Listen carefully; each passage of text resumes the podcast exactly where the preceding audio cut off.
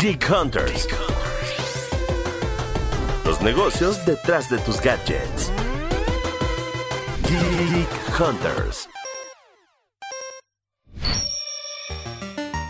Bienvenidos una vez más a Geek Hunters, el podcast de tecnología de Grupo Expansión. Mi nombre es Erendira Reyes, soy la editora de tecnología del grupo y como siempre me acompaña mi co-host. Hola, hola, aquí Fernando Guarneros, reportero de tecnología en Grupo Expansión. Hola Fer, ¿cómo estás? Muy bien, Eren. Pues ahora vamos a traer un poco a la mesa eh, un tema que hubo muchas dudas la, la semana pasada que salió la noticia y que empezaron a decir, bueno, ¿qué onda con lo de la geolocalización, de las aplicaciones? Es invasiva, es insegura, qué es lo que está pasando y demás. Pero antes de empezar, les quiero recomendar que jueguen en ganabet.mx, una casa de apuestas en línea con una amplia oferta de entretenimiento, apuestas deportivas, casinos con croupiers en vivo y más de 1500 opciones de maquinitas tragamonedas para que se diviertan.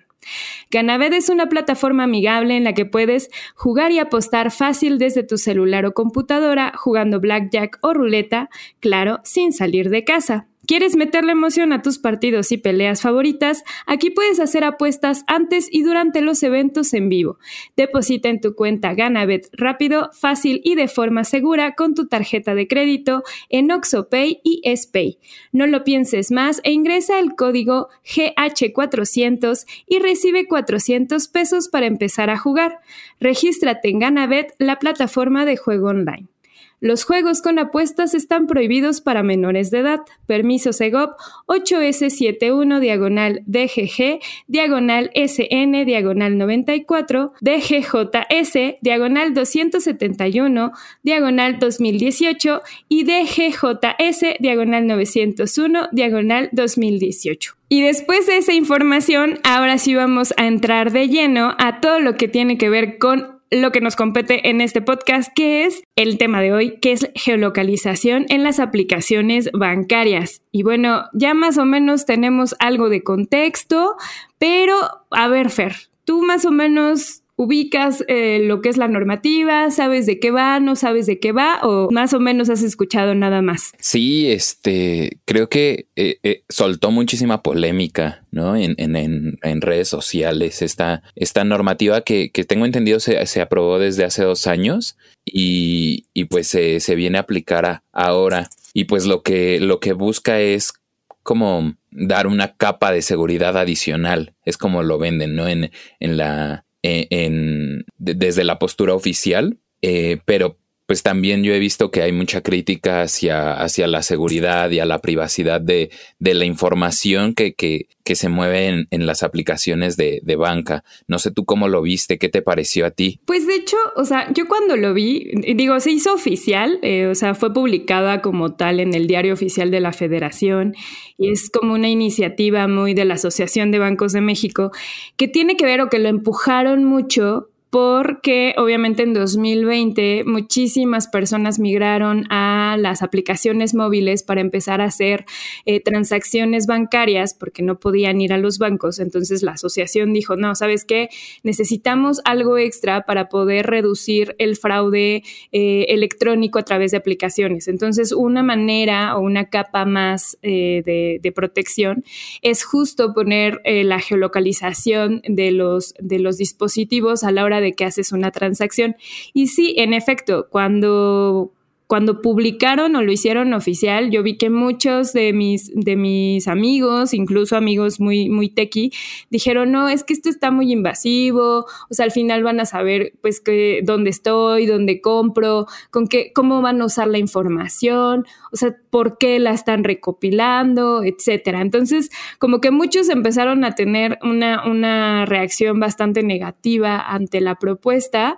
Algunos otros incluso dijeron así como, hagan amigos, o sea, ustedes dan datos de su geolocalización y otros más sensibles a diestra y siniestra en múltiples plataformas y se ponen locos porque les están pidiendo pues nada más activar la geolocalización. No sé si sabes más o menos cómo va a funcionar el, el sistema FER. Sí, este, tengo entendido que es eh, durante cada transacción es cuando se activa la, la, geolocalización y ese es también uno de los puntos en el que pues quienes están de acuerdo con esta, esta normativa han, han recalcado, ¿no? Que no es un seguimiento de la geolocalización constante, más bien mientras la aplicación esté instalada en el teléfono celular, sino que es solo durante un pequeño periodo de tiempo que es cuando llevas a cabo las transacciones. Exacto. Y de hecho, creo que vale la pena resaltar, porque creo que mucha gente no lo sabe y ni siquiera a nivel de los permisos que llegan a tener las aplicaciones que te piden tu localización, que son un montón, o sea, no solamente es la bancaria, eh, tú puedes incluso tener el control y decir, ¿sabes qué? Este, solamente puedes eh, acceder a mi ubicación en el momento en el que yo estoy utilizando la app. Si yo de repente no estoy usando la app y estoy, no sé, en Instagram y estoy paseándome, en teoría la aplicación no tiene el permiso para poder acceder a esta información y es exactamente lo mismo que puede pasar con el caso de las aplicaciones bancarias. Uno como usuario puede decir, sabes que yo solamente quiero que sí eh, puedas ubicar dónde estoy cuando estoy haciendo una transacción. Y ahí hay algunas dudas de, bueno, pero si yo estoy haciendo una compra, por ejemplo, eh, con mi tarjeta en un 7-Eleven o en un Oxxo o en una tienda de conveniencia y eh, pago con mi tarjeta, en ese momento se activa la geolocalización de mi aplicación o no. Y justo eh, tienen que recalcar, o sea, como que vale la pena recalcar que realmente no es en ese momento. O sea, en ese momento sí registran dónde hacen la compra, pero eso lo llevan registrando desde hace muchísimos años los bancos. Y nada más ahorita es el extra de la geolocalización al momento en el que haces una transferencia bancaria, al momento en el que consultas tu saldo, al momento en el que haces algún pago y demás dentro de la aplicación. Entonces creo que hay que, hay que definir bien por qué este, es importante este tema y creo que tú del lado más como de derechos digitales también ubicaste como que puede ser o no puede ser invasivo. ¿Tú cómo lo ves, Fer? ¿Qué te han dicho como tal los especialistas? Ajá, creo que es eh, bien importante dejar claras las cosas y, en qué momentos funcionan y en cuáles no, ¿no? Eh, porque también lo que, lo que he venido escuchando en, por parte de, expertos en ciberseguridad eh, y de, pues todo este entorno digital es que creo que la geolocalización es un tema en el que se debe tener cuidado en, relación al tratamiento que se le da a esta información y que, y que precisamente cumpla con, con, lo que está establecido. O sea, que no, que los bancos no usen eh, esa data para otros fines que, que es únicamente eh, rastrear en dónde se hizo una transacción o una operación. Creo que ese es uno de los principales puntos en, los que los expertos han, puntualizado. De hecho, creo que viene un problema para los bancos, porque finalmente una, o sea, según los expertos, por lo menos en ciberseguridad que, consulté para, para igual generar la nota ahí en el canal de expansión.mx, eh, decían, la verdad es que tienes que hacer muchos temas de trazabilidad que son sencillos de hacer. O sea, lo, más sencillo para las, para las aplicaciones bancarias en este momento va a ser poder identificar las transacciones a nivel de Wi-Fi, o sea, redes domésticas, eh, y además se recomienda que si te vas a conectar a una red Wi-Fi, volvemos a repetirlo como hemos repetido en muchos otros episodios, eh, si vas a hacer una transacción bancaria, por favor no te conectes a una red Wi-Fi pública porque vas a poner en peligro todos tus datos, o sea, no solamente los bancarios, sino en general los datos que llegues a tener en tu teléfono. Y la idea es que esta información de Wi-Fi que va a recopilar, pues es solamente la IP, que también es un poco...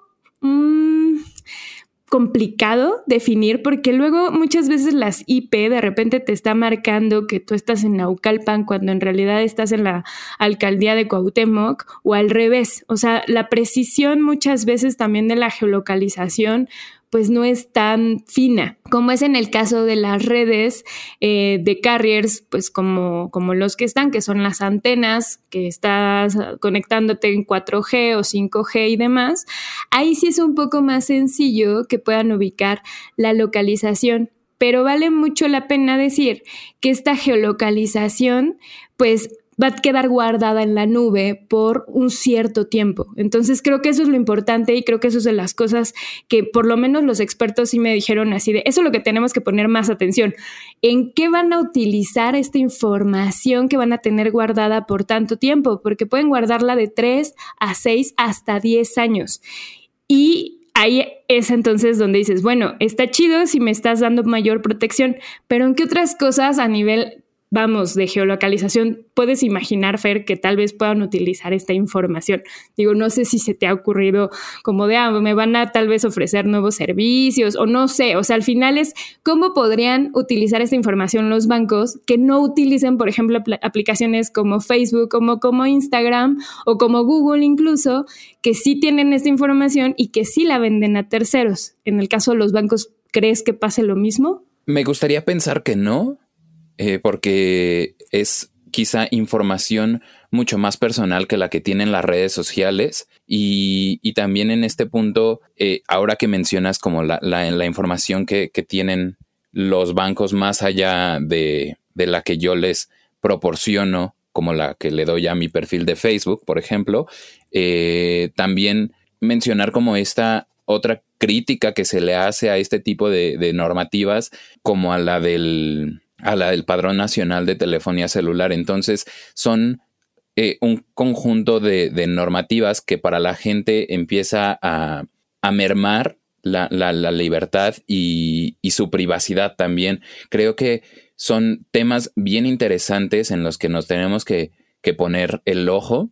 Y como dices, o sea, no solo quedarnos en, en, lo que se ve a corto plazo, sino también pensar a un mediano y largo plazo, porque son cosas que, nos van a, seguir afectando durante varios años. También pasa por un tema de, educación, de, de, saber cuáles son este, las responsabilidades que nosotros tenemos al manejar nuestras aplicaciones. Ahora, algo que tenemos que recalcar y que es importante es que muchísimas aplicaciones solamente funcionan con la geolocalización activada y creo que mucha gente allá afuera se desgarró las vestiduras diciendo como no, es que porque lo están pidiendo, es que es innecesario y demás, cuando en realidad cuando abres una aplicación para consultar el clima, cuando abres una aplicación para consultar el mapa de, para ir a algún lugar, para ver el tráfico, para incluso muchas de las aplicaciones para hacer ejercicio, que las pones y que dices, quiero saber más o menos cuántos kilómetros corrí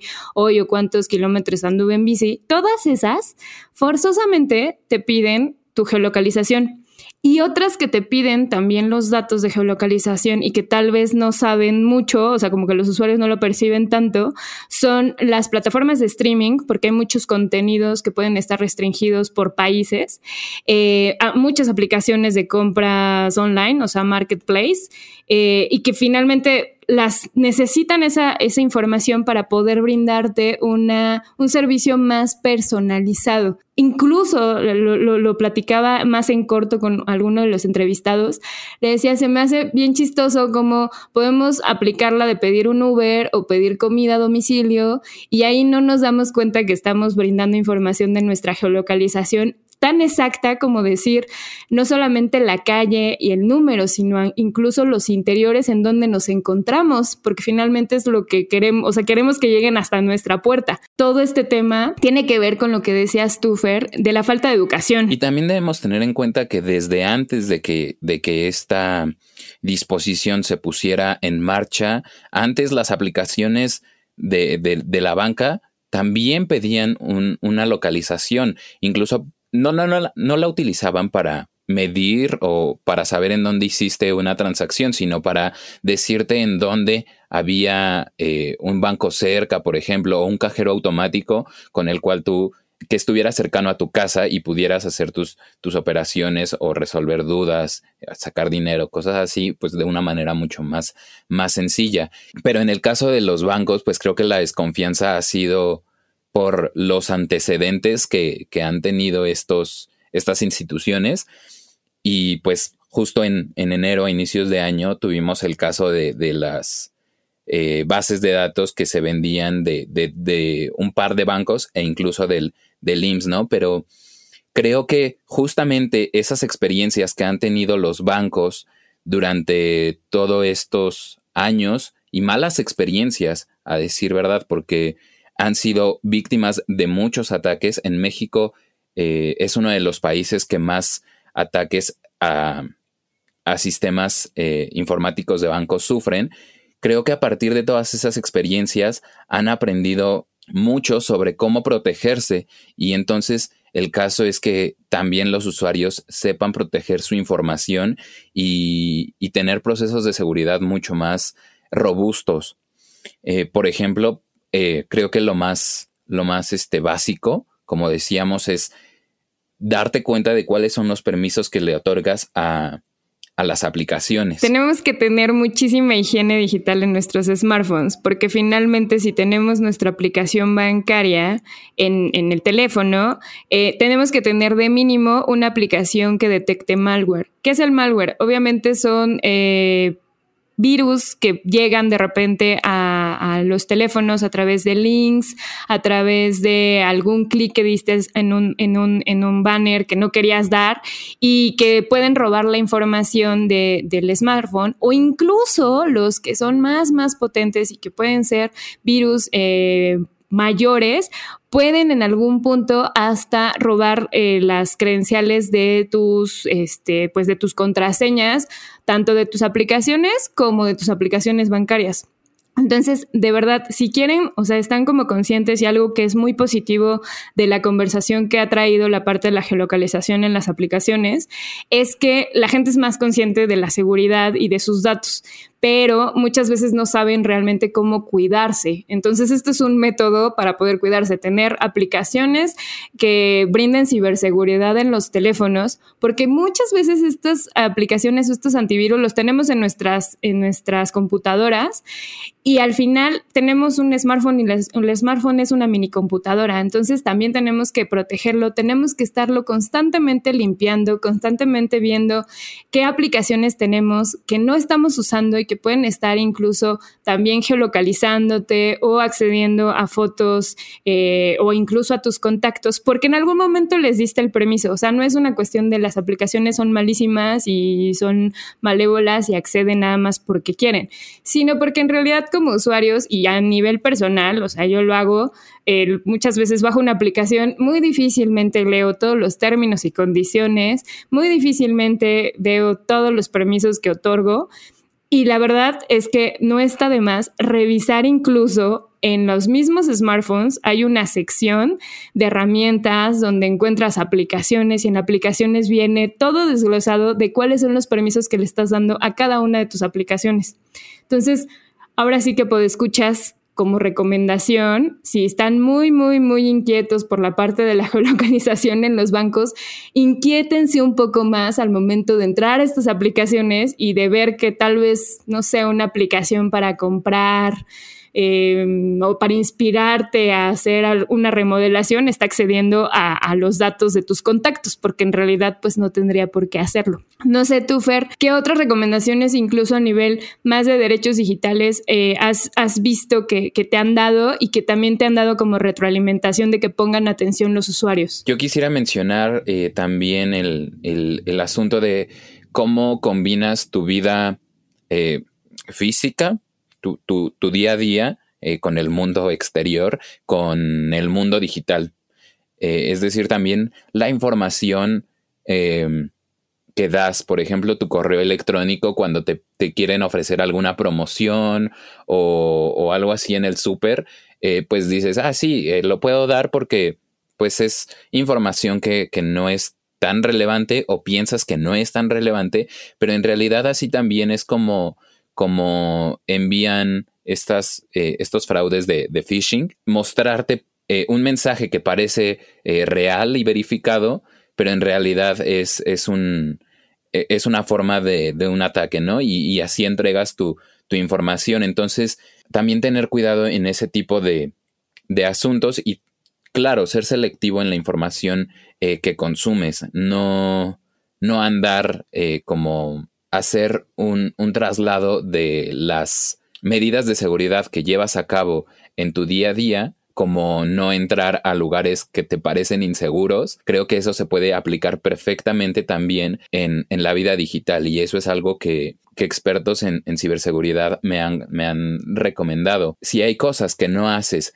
en tu vida diaria, ¿por qué las llevarías a tu vida digital? Exacto. De hecho, creo que ese es uno de los grandes problemas que tenemos, porque yo ya lo tengo, o sea, yo a nivel de, de usuaria muchas veces sí me cuido y digo, no, este, no estoy como, reviso constantemente las aplicaciones que tengo, algunas reviso como los permisos y demás, pero la verdad es que se me olvida bien fácilmente y después estoy dejando que entren a mis fotografías o que tengan permiso tal vez para mi cámara, para mi micrófono cuando pues ni siquiera me doy cuenta.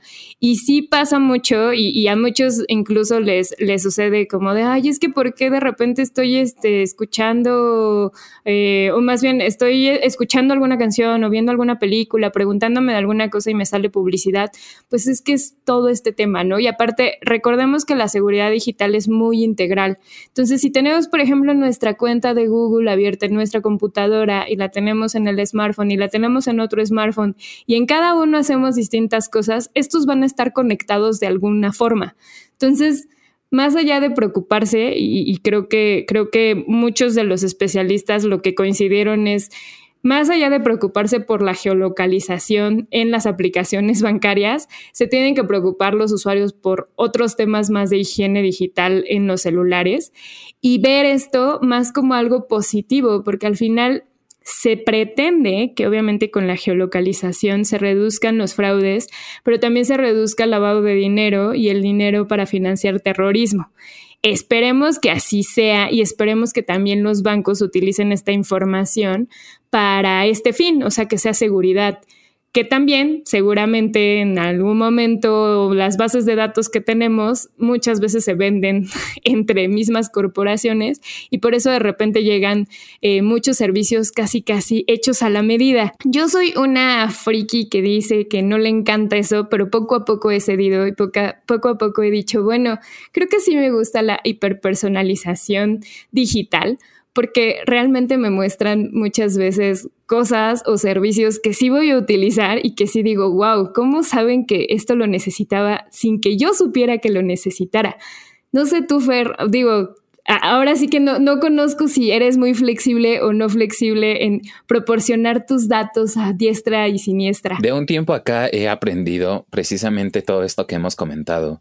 Eh, a fijarme mejor en cuáles son los permisos que otorgo, porque sí, eh, creo que todos en algún momento nos hemos sorprendido y hemos eh, incluso acusado de espionaje a los, a los smartphones cuando pues no, no, no reparamos en qué cuáles son las los datos a los que damos acceso.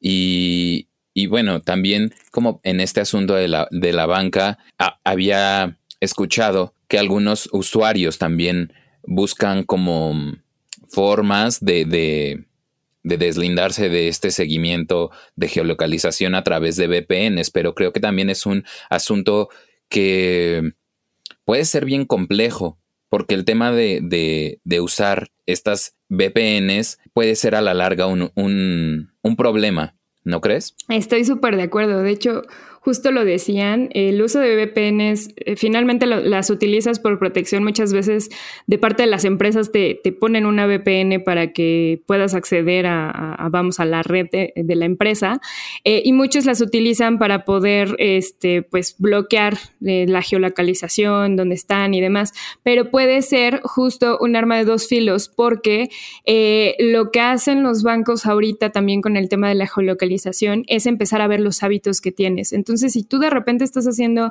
compras supuestamente en el extranjero porque estás utilizando tu VPN, al momento en el que tal vez si te hagan un fraude y estén utilizando eh, una dirección fuera de México, van a decir los del banco, pues en realidad esto no tiene un movimiento extraño porque me ha registrado durante tantos meses que hace transacciones fuera del país. Entonces, te pueden ubicar a nivel de eso o te pueden ubicar como una persona de riesgo porque estás haciendo transacciones fuera del país. Entonces eso también prende las alertas de los bancos y dice, este usuario tal vez está queriendo evadir impuestos o está queriendo hacer algo que puede ser no lícito. Entonces está padre que el uso de VPNs exista, pero también hay que saber exactamente cuándo usarlas y en qué momentos usarlas. Y en el caso de los bancos, por lo menos los expertos recomiendan no usarlas porque solamente si estás obviamente en una, en una Wi-Fi pública, eh, ahí sí, pero en, una, en el caso de una Wi-Fi casera que tiene seguridad, la verdad es que no se recomienda que lo hagas. Entonces, mejor evítenlo, pues escuchas. Creo que es un asunto que pasa también por eh, la forma en que nos relacionamos con, Internet, con todas las aplicaciones y, de poco a poco ir aprendiendo que, no se debe satanizar todas estas eh, nuevas normativas que están surgiendo, sino verlas desde un punto de vista crítico, es decir, cómo, cómo me afecta, sí, pero también cómo o qué beneficio puede traer para mí. Y si no es así, pues también este, mostrar eh, formas de, de, influir en otras personas para que también se cuiden. Creo que eso es un punto bien importante, la, influencia que, que, puede tener una persona que conoce sobre el tema en otras que no tienen experiencia. Y así también ir generando como una, un, entramado mucho más sólido en, en, en, un entramado mucho más sólido en educación digital. Estoy súper de acuerdo y la neta, creo que allá afuera, pues escuchas, si nos están escuchando, si tienen, por ejemplo, dudas, los papás, los abuelitos, las tías, incluso sus mismos amigos alrededor del tema, pues pásenle este audio, este podcast, este episodio para que más o menos sepan de qué va el tema de la geolocalización, que vean que no es una cosa del diablo ni horrorosa y ya saben que pueden escribirnos a través del hashtag GeekHunters en todas las redes sociales de expansión o nos pueden buscar a nosotros en nuestras redes personales, que en mi caso en Twitter me encuentran como Eresina Eresina y en Instagram me encuentran como Eres Eresita. Y a ti, Fer, ¿cómo te encuentran? A mí me pueden encontrar como Guarolf-bajo en ambas redes sociales. Si llegaron a este momento del podcast, les agradecemos muchísimo y les vamos a agradecer todavía más que pasen a Apple Podcast y nos dejen ahí una reseña, porque obviamente eso, además de que es amor digital para nosotros, pues obviamente es amor digital para todos los demás podescuchas porque hacen que este podcast sea más popular. Así que nos escuchamos la próxima semana.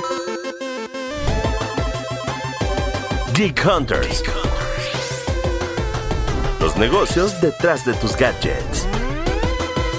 Geek Hunters. With lucky landslots, you can get lucky just about anywhere. Dearly beloved, we are gathered here today to. Has anyone seen the bride and groom? Sorry, sorry, we're here. We were getting lucky in the limo and we lost track of time. No, Lucky Land Casino, with cash prizes that add up quicker than a guest registry. In that case, I pronounce you lucky. Play for free at LuckyLandSlots.com. Daily bonuses are waiting. No purchase necessary. Void where prohibited by law. 18 plus. Terms and conditions apply. See website for details.